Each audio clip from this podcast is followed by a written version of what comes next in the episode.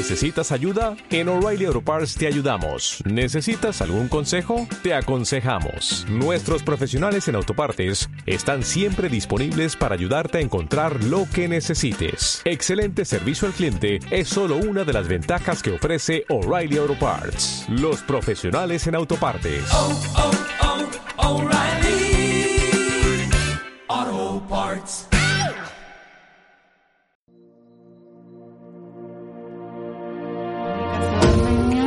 Son cristianos, ¿sí? Ajá.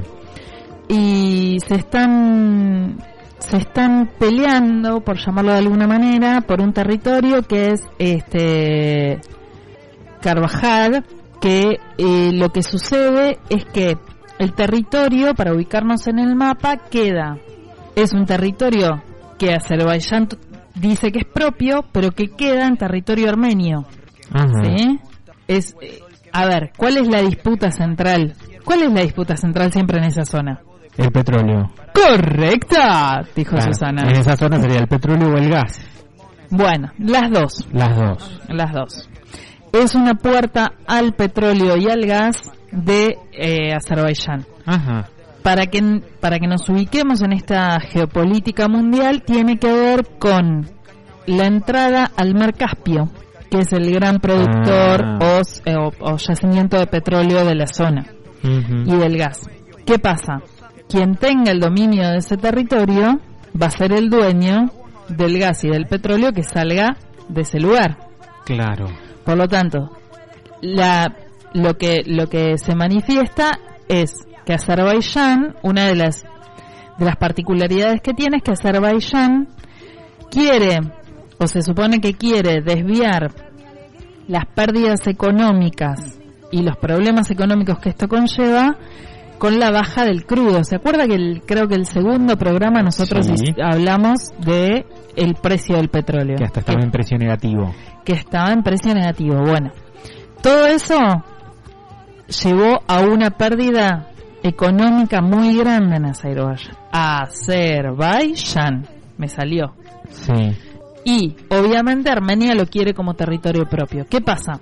La población de la zona, de este, de este territorio en conflicto, es en 90% armenia Ajá. y cristiana. Por lo tanto, no quieren ser parte de Azerbaiyán.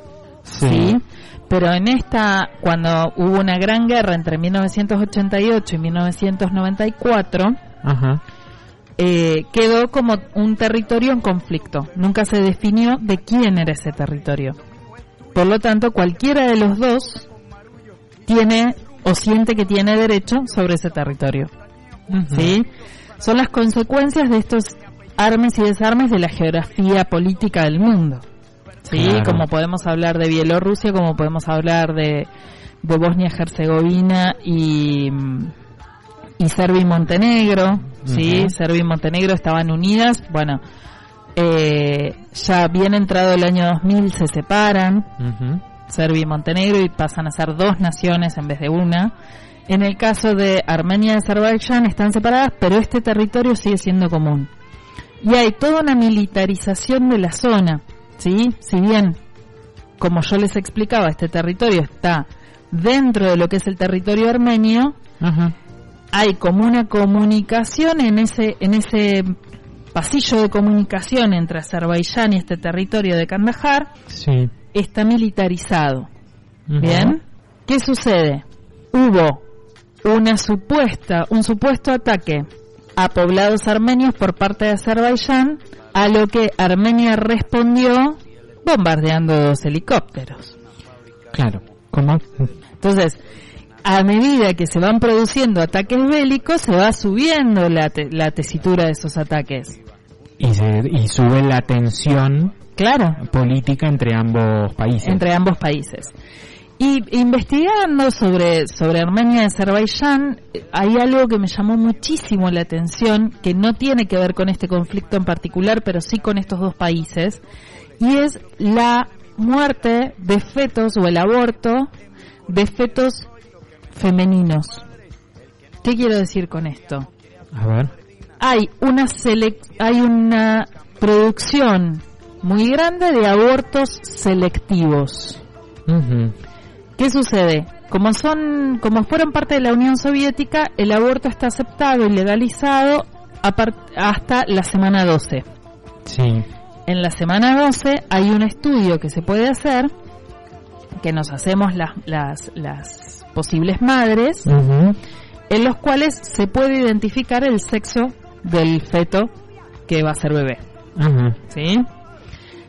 En esa definición del, del sexo se selecciona si va a ser, si, si va a ser mujer y se lo aborta. ¿Se Y- entiende y lo que la digo? razón por ello es Para que No sabemos si hombres, son ¿será las que- energías o qué. Puede ser. Para que haya más hombres. para que haya más Sí. hombres. Claro, se quedan sin militares. Y hay una cuestión de Claro. selección, hay una, mostraban una caricatura de 1909 Ajá. en la cual se mostraba a un padre, a una madre pariendo y cuando era un feto masculino, un bebé masculino, pues ya era bebé, ya nacía, cuando nacía un varón se mostraba la felicidad del hombre y cuando nacía una mujer el rechazo de ese padre. Me gustaría esa imagen cuando ese varón, como dicen en ese momento que nace, Hmm. llega a tener una edad donde decida qué ser. Claro, bueno, Claro, no. No, ni siquiera no, se no lo hay forma de piensa. pensarlo. No. piense que estamos en territorios que son absolutamente No, sí, ni hablar. fanáticos en su en su posicionamiento religioso. Nunca entenderían la, la construcción que significa la identidad sexual. No, por favor. Nada. Eh, eh, la verdad que, que más allá de, de- de la cuestión del conflicto armenio-azerí, aprendí el gentilicio de Azerbaiyán. Ajá. Azerí. así. Eh, me llamó muchísimo la atención y que hay campañas públicas del Estado que llevan a la no selección, que, que intentan generar la no selección de los fetos. Para que los no se produzcan abortos femeninos, porque además hay una baja en la natalidad de esos países. Pero más allá de la baja en la natalidad, hay un sigue existiendo esta cuestión en 2021, en 2020, yo ya me pasé, este sigue existiendo la posibilidad de eh, elegir qué hijo tener o qué hija tener, qué hija no tener Sí. porque no tienen relevancia en el mundo. Entonces, por ejemplo, hay una, una, una política armenia, una mujer política armenia, que se muestra para que los padres y las madres puedan pensar que su hija puede tener un desarrollo político eh, y exitoso en el mundo, aún siendo mujer. Claro, pero en el marco del pensamiento fundamentalista religioso, No, el no- desarrollo político no se incluye. Claro, pero lo hay. Pero es, una, es una excepción en el montón. Un... Claro. Eh, La romantización del de la femenidad. Claro, me llamó muchísimo la atención, quedé como muy flash, por eso lo traje también a, internacionales, esta cuestión de que el patriarcado sigue en pie en todo el mundo Sí. y en algunos lugares muy violentamente, digo, porque Sí. generar un aborto Sí. selectivo no no tiene que ver con lo que lo que se lucha en Argentina por la educación sexual para decidir, anticonceptivos para no abortar y aborto legal para no morir, sino que directamente tiene que ver con y de hecho hay una penalización, se está se está haciendo a través de leyes penalización del aborto para que no se produzcan los abortos selectivos. Claro. Cuestión que está eh, llevando a que, al revés de lo que pasa en, en Argentina, o pidiendo lo que no pasa en Argentina, que se acceda al aborto clandestino para poder seleccionar quién nace y quién no eh, en esta cuestión selectiva de la mujer o el varón. Es Terrible. terrible. Eh, me pareció terrible, por eso lo traje a colación. Y bueno, y el conflicto se sigue desarrollando. Rusia y Turquía, obviamente, están en esos territorios teniendo incidencia. Eh, Turquía apoya a Azerbaiyán, eh, Rusia apoya a Armenia. Y Francia, Francia también se ha, se ha puesto del lado de Armenia porque tiene una gran comunidad armenia que tiene que ver con, con Igual Francia ya tiene los episodios de Armenia y los sí, tiene el genocidio armenio en la cuando espalda. ajá Y un armenio muy destacado en Francia fue el cantante Em, que ahora se me fue de la cabeza. Sí, que cantó con Edith Piaf y ahora Eh, canta con. Sass. ¿Mm? Sí. Sí.